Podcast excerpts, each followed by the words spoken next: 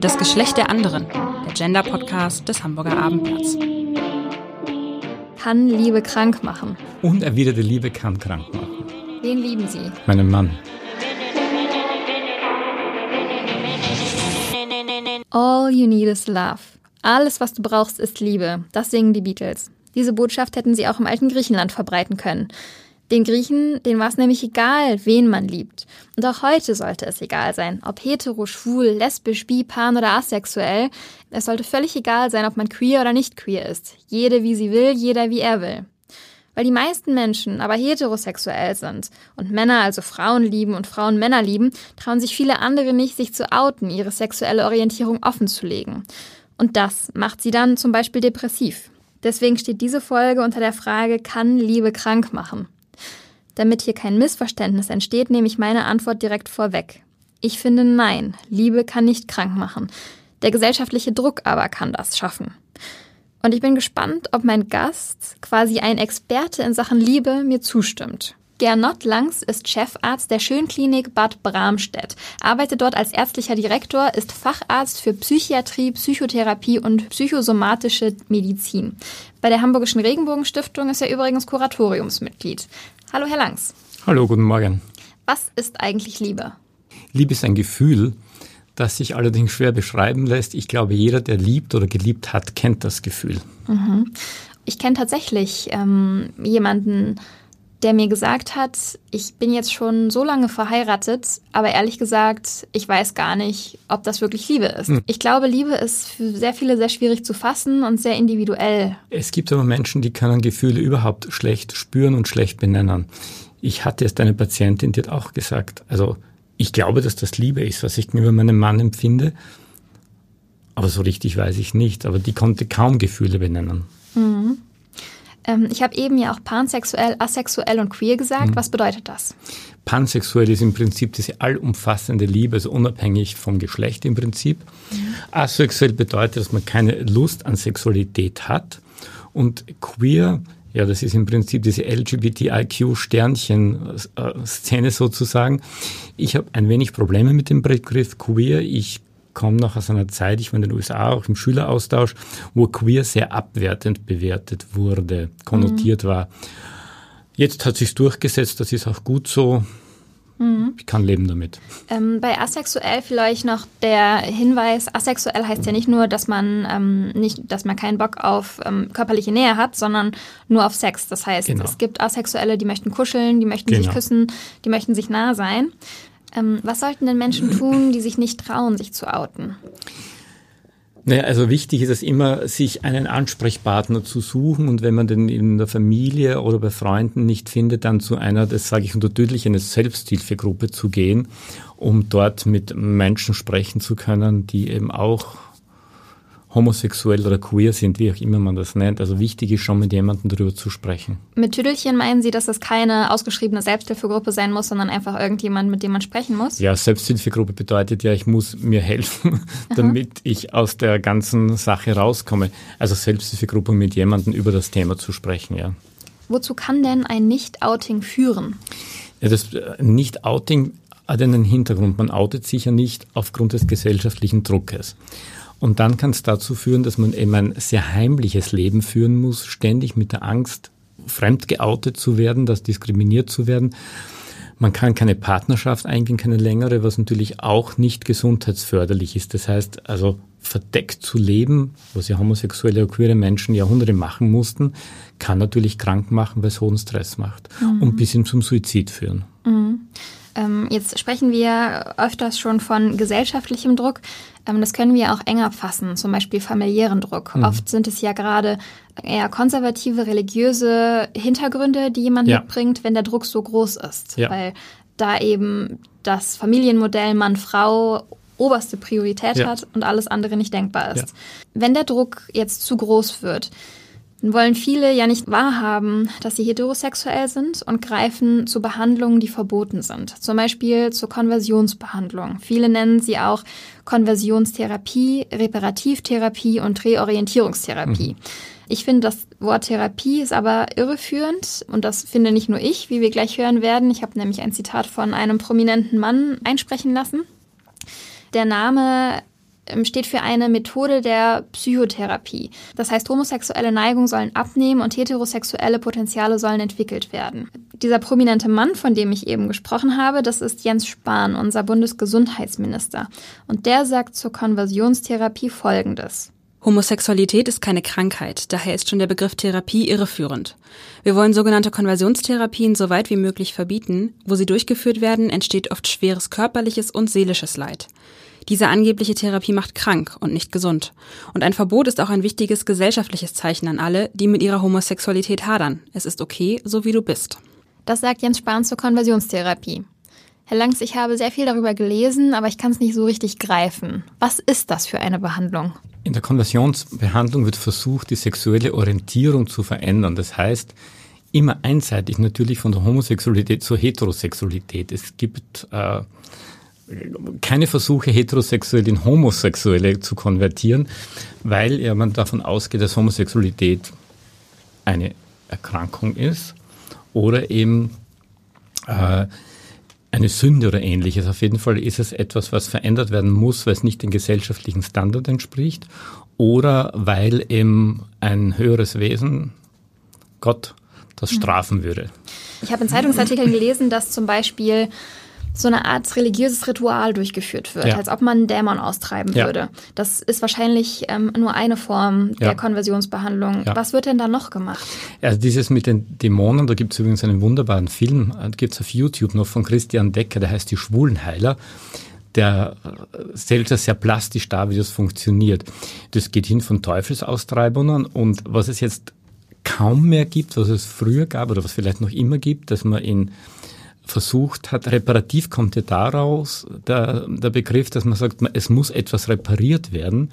Das heißt, die Homosexualität muss repariert werden, man muss nachreifen und da werden Gründe gesucht, warum, was in der Kindheit schiefgegangen ist, warum man eben nicht zum heterosexuellen Menschen geworden ist. Ähm, alle Versuche sind natürlich fehlgeschlagen. Das Zweite ist, die Verhaltenstherapeuten, aus der Richtung komme ich, die haben sich da auch nicht mit rumbekleckert. Die haben wirklich Aversionstherapien gemacht, indem sie zum Beispiel Bilder von nackten Männern gezeichnet, gezeigt haben. Und wenn der Mann dann durch sexuell erregt war, hat er einen Elektroschock bekommen mhm. und im nächsten Bild dann äh, das Bild einer nackten Frau zu sehen bekommen. Man hat wirklich gehofft, dass das wegkonditioniert werden kann was natürlich auch nicht funktioniert. Äh, man kann sexuelle Orientierung, soweit wir es jetzt wissen, nicht ändern. Was diese sogenannten Ex-Gay-Menschen, die gibt es in den USA, die haben kein sexuelle, äh, homosexuelles Verhalten mehr, die leben zur libertär. Aber die sexuelle Orientierung ist weiterhin da. Mhm. Ähm, kennen Sie jemanden, der dieser Behandlungsart ausgesetzt war? Ähm, Kenne ich jemanden? Nein. Mhm. Ähm, welche, welche Folgen kann denn so eine Behandlung haben? Es hat schon schwerwiegende negative Folgen, wobei es nicht nur die Behandlung, die die Folgen hat, aber alleine man muss sich vorstellen, ein Umfeld zu haben, in dem man mehr oder weniger moralisch dazu gezwungen wird, dorthin zu gehen. Das ist ja schon krankmachend. Äh, dann ist diese sogenannte Therapie, die ja keine Therapie ist, die ist zum Scheitern verurteilt. Und wenn man dann unter diesem Moralkodex lebt, das ist etwas Schlechtes, das ist Sünde, ich enttäusche meine Familie, dann hat man da noch das Gefühl, ja, wenn ich ordentlich mitgearbeitet hätte, dann hätte sich meine sexuelle Orientierung verändert. Und da gibt es schon Beschreibungen, vor allem aus den USA weiterhin, dass dann Suizide gibt danach. Mhm. In Deutschland ist es ja jetzt verboten. Für Jugendliche ist es. Also Kinder dürfen nicht mehr bis 18 Jahre. Aber auch also, wer über 18 ist, der darf ja eben nicht diese Entscheidung unter Zwang etc. Genau, ne? aber die, die, Therapie per se ist nicht verboten, die, die Behandlung. Okay. Wenn ich freiwillig hingehe als Erwachsener, das gibt es ja, da gibt es auch Homepages, wo das weiterhin beworben wird, die ich jetzt nicht erwähnen werde, weil ich keine Werbung machen möchte mhm. dafür. Das gibt schon noch. Aber ist da nicht der Behandler automatisch zu bestrafen? Naja, also es kommt darauf an, es gibt ja in der, DS, in der ICD-10 noch immer diese dystone sexuelle Orientierung. Das gibt's ja noch immer drinnen. Das heißt, ich bin mit meiner sexuellen Orientierung nicht zufrieden und das wurde dann verwendet, um weiterhin reparative Therapien über die Krankenkasse abzurechnen. Das wird immer noch über die Krankenkasse abgerechnet. Das wurde jahrelang über die Krankenkasse abgerechnet. Ob es jetzt noch geht, weiß ich nicht, aber das war dieser Trick sozusagen, wie man Homosexualität behandeln konnte. Ja. Okay, aber ich habe das schon richtig erklärt, dass die äh, Behandlung, die ähm, das Bewerben, das Anbieten und Vermitteln Ja. verboten ist, auch ver- bei Erwachsenen. Ja, ja, aber wenn ich jemanden finde und sage, ich möchte das, Und, es wird nicht bezahlt von der Krankenkasse allerdings, das ist also Geistheilen dann. und dann kann man nicht sagen, dass das Täuschung ist von demjenigen. Ja, da muss man klagen. Würden- Denken Sie, haben Sie denn so ein Gefühl dafür, wie das vor Gericht ausgehen könnte? Also ich glaube, keine Ahnung, ich, ich weiß es nicht. Ich glaube, das kommt darauf an, welche Anwälte man hat. Und ähm, ich kann mir vorstellen, dass vor einem Höchstgericht schon so ausgehen würde, dass es verboten wird, früher oder später. Ja. Aber überlegen Sie mal schon, diese Ehe für alle, wie lange das gedauert hat. Diese Marriage Equality hat ja auch ewig gedauert. Und erst die Drohung, dass, dass, dass SPD und Grüne zur Verfassungsgericht ziehen, hat ja dafür geführt, dass durch einen Lapsus von Frau Merkel es endlich freigegeben wurde. Und wenn man da diese Diskussion damals gehört hat, die war schon ziemlich heftig, wo auf homosexuelle Menschen schon verbal massiv eingetroschen worden ist, so dass die Kategorie, das ist alles abartig und die sind ja nicht normal und das Schlimmste ist, was wollen die denn sonst noch? naja, Lapsus oder Wahlkampf, ne? War ja kurz vor der Wahl und so. Ich glaube, dass er Lapsus war. ja? Ja. Hm, Ich, hab, ich bin immer davon ausgegangen, dass es eventuell eine Wahlkampfstrategie war, damit die ähm, ähm, Menschen, die nicht cis- und heterosexuell sind, nicht am Ende zur SPD oder zu den Grünen abwandern, sondern bei der CDU bleiben. Könnte sein, aber ich, also ich, keine Okay. Ahnung. Ähm, ich habe gelesen, dass die ähm, Behandlung, über die eben, wir eben gesprochen haben, äh, ihre Ursprünge bei Sigmund Freud und dessen Tochter Anna Freud Genau. gefunden hat. Anna Freud, ja. Ähm, aber es war ja nicht die Behandlung, so wie wir sie heute oder in den letzten Jahren kennen. Wie hat es denn angefangen? Im Prinzip hat es mit diesen sogenannten reparativen Therapien angefangen, dass man versucht hat, die sexuelle Orientierung zu reparieren. Und natürlich tiefenpsychologische Ansätze dauern sehr lang und sind sehr teuer. Und dann natürlich kann man, kann man andere Therapieschulen und kann man sagen, wir können es besser. Das waren eben die Verhaltenstherapeuten. Und dann kann man diese ganzen spirituellen Sachen noch dazu. Wenn ich merke, dass ähm, ich nicht heterosexuell bin und dass der Druck zu groß wird, dass ich einfach, ich muss mich outen, aber ich kann es irgendwie nicht. Mm, Sie haben eben schon gesagt, ich ähm, kann dann zu einer Selbsthilfegruppe gehen. Was ist, wenn ich aber wirklich äh, Hilfe von einem Fachmenschen brauche? Ja, dann, ähm, es gibt ja, ich verwendet das Wort des queere Therapeuten, das gibt's ja, und die inserieren ja auch. Okay. Ähm, ich kenne eine Person, die lange nicht wusste, dass sie asexuell ist. Ja. Ich sage jetzt immer sie, weil die Person, ähm, und ich möchte die Person auch anonym halten, ähm, irgendwann hat sie begriffen, dass sie asexuell ist und schnell ihren inneren Frieden damit gefunden. Jetzt hat sie Rückenschmerzen und dachte erst, hm, vielleicht ist es das Homeoffice, ist zu einer Fachärztin gegangen, zu super vielen Fachärzten. Und irgendwann wurde ihr gesagt, das könnte psychosomatische Gründe haben. Vielleicht suchst du dir mal eine Psychotherapeutin oder einen Psychotherapeuten hat die Person gemacht und auch gesagt, ich bin hier wegen des psychosomatischen Hintergrunds, ich habe Rückenschmerzen, hat dann natürlich auch gesagt, dass sie asexuell ist, weil das ist, obwohl sie damit sehr gut leben kann, doch irgendwo noch eine Last und immer wieder ein Thema. Ähm, die Psychotherapeutin, die sie da getroffen hat, hat daraufhin absolut gar kein Verständnis gezeigt und ihr sogar vorgeworfen, dass sie denkt, was Besseres zu sein. Könnte man der Frau die Lizenz abziehen? Keine Ahnung, also ich würde mich auf jeden Fall das nicht bieten lassen.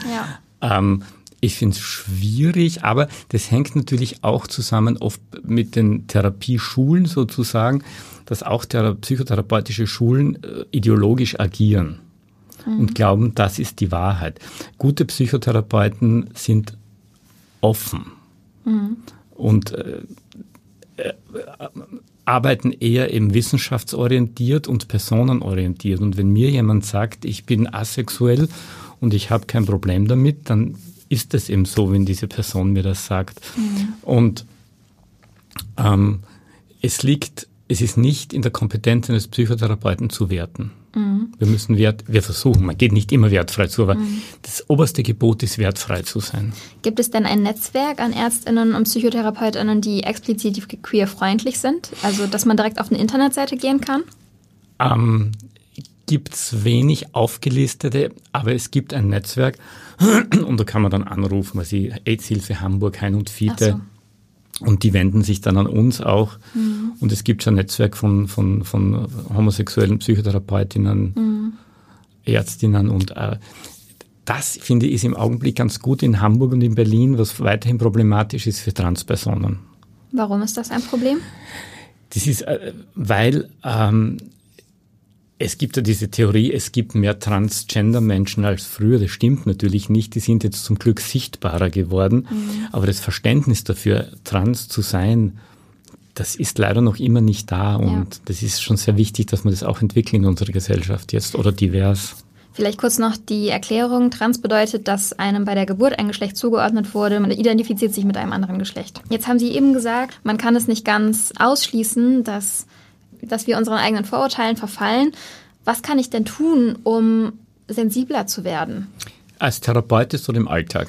Beides. Fangen wir mit dem Therapeuten genau. an. Also als Therapeut ist es eigentlich das oberste Gebot, wirklich das oberste Gebot, seine eigenen Ideologien außen vor zu lassen die Welt ist bunt, die Menschen sind bunt. Ich denke mir auch manchmal, oha, was es nicht alles gibt. Zum Beispiel?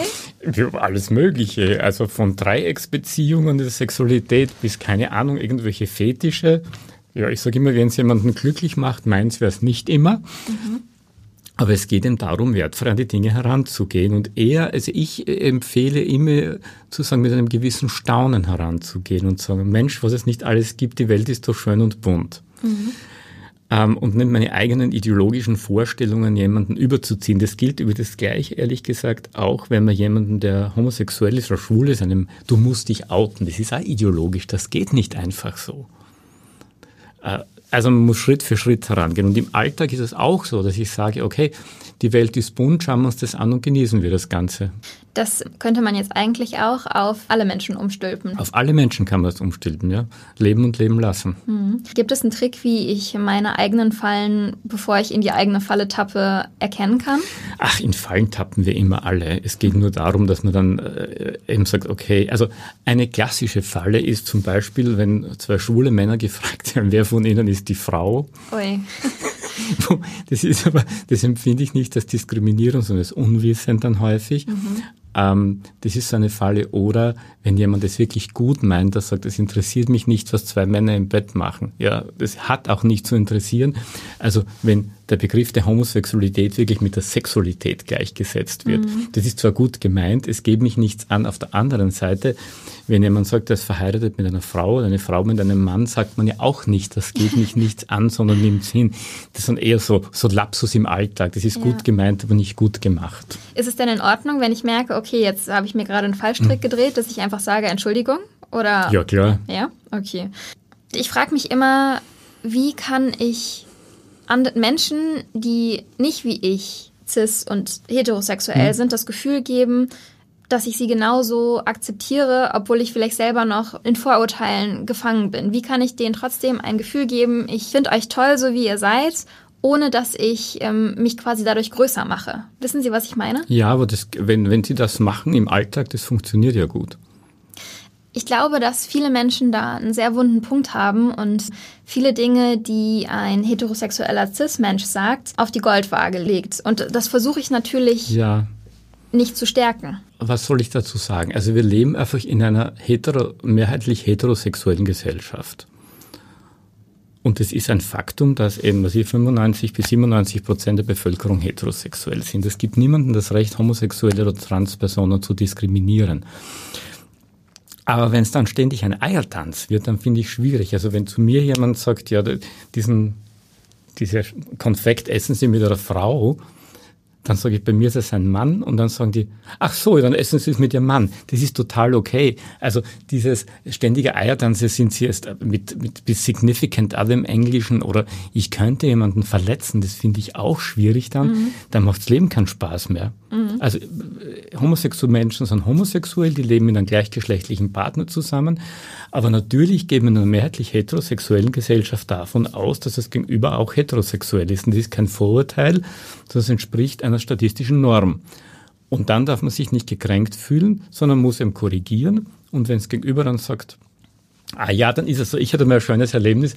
Ich bin mit meinem Mann nach London geflogen, habe eine sehr liebe Patientin gehabt und sie sagt, Mensch, ich wünsche Ihnen und Ihrer Frau viel Spaß in London. Und ich sage, ich fliege mit meinem Mann, sagt sie, ich weiß, aber das ist viel zu schwierig die ganze Zeit. Und es ist so nett gewesen irgendwie. Es war ältere Dame, die war schon über 80 und das sind doch so schöne Erlebnisse. Mhm, ja. Ähm, Bevor wir jetzt zum Fazit kommen, wo Sie gerne auch nochmal ausholen dürfen und alles, was ich vergessen habe zu fragen, mit reinpacken dürfen, gibt es bei mir immer noch zehn Fragen am Schluss. Das ist ein kleines Blitzlicht. Das beantworten Sie dann mit einem Wort, wenn es äh, möglich ja. ist. Die meisten Gäste schaffen es nicht. Vielleicht schaffen Sie es. Das ist meine Herausforderung an Oha. Sie. Wenn es geht in einer Minute, wenn wir ein bisschen drüber liegen, ist es auch nicht schlimm. Okay, fertig. Was ist stärker, Liebe oder Hass? Liebe. Wieso? Weil Liebe einfacher ist als Hass. Was haben Sie an Valentinstag gemacht? Nichts Besonderes. Wen lieben Sie? Meinen Mann. Wer begeistert Sie? Mein Mann. Wer ist Ihr Idol? Ich habe keine Idole. Wieso? Idole sind ideologisch, das mag ich nicht. Was ist Ihre beste Eigenschaft? Fröhlichkeit. Hat Ihr Partner diese Eigenschaft auch? Ja. Wenn Sie einen Wunsch frei hätten, welcher wäre das? Weiterhin die glückliche Beziehung zu haben. Mein Fazit habe ich ja vorweggenommen. Ich habe gesagt, dass Liebe an sich nicht krank machen kann, sondern dass der Druck dahinter krank macht. Was ist Ihre Antwort darauf? Unerwiderte Liebe kann krank machen. Es gibt ja auch das Broken Heart Syndrome. Mhm. Ähm, Was du, ist das? Das Broken Heart Syndrome ist etwas, wo unter hohem Stress wirklich die Herzmuskulatur dann schlapp machen kann und das heißt, glaube ich, Takatsubo-Kardiomyopathie. Das, der Name kommt daraus, es gibt diese Tintenfischfallen in Japan. Und so schaut das Herz im Röntgenbild dann aus. Dieses Broken Heart Syndrome kommt ganz selten vor. Ich habe es einmal erlebt. Also es gibt schon unter hohem Stress, kann das krank machen. Kann es sein, dass es dann bei Liebeskummer passiert? Ja, Liebeskummer ist dann doch zu wenig. Ich habe es bei einer Frau einmal erlebt, wo der Sohn verstorben ist. Hm. Ja. Vielen Dank, dass Sie heute hier waren. Das war ein kurzes Tête-à-Tête, aber wir haben sehr viele Themen behandelt. Ja, vielen Dank für die Einladung. Sehr gerne. Bis zum nächsten Mal. Okay, tschüss. Weitere Podcasts vom Hamburger Abendblatt finden Sie auf abendblatt.de slash podcast.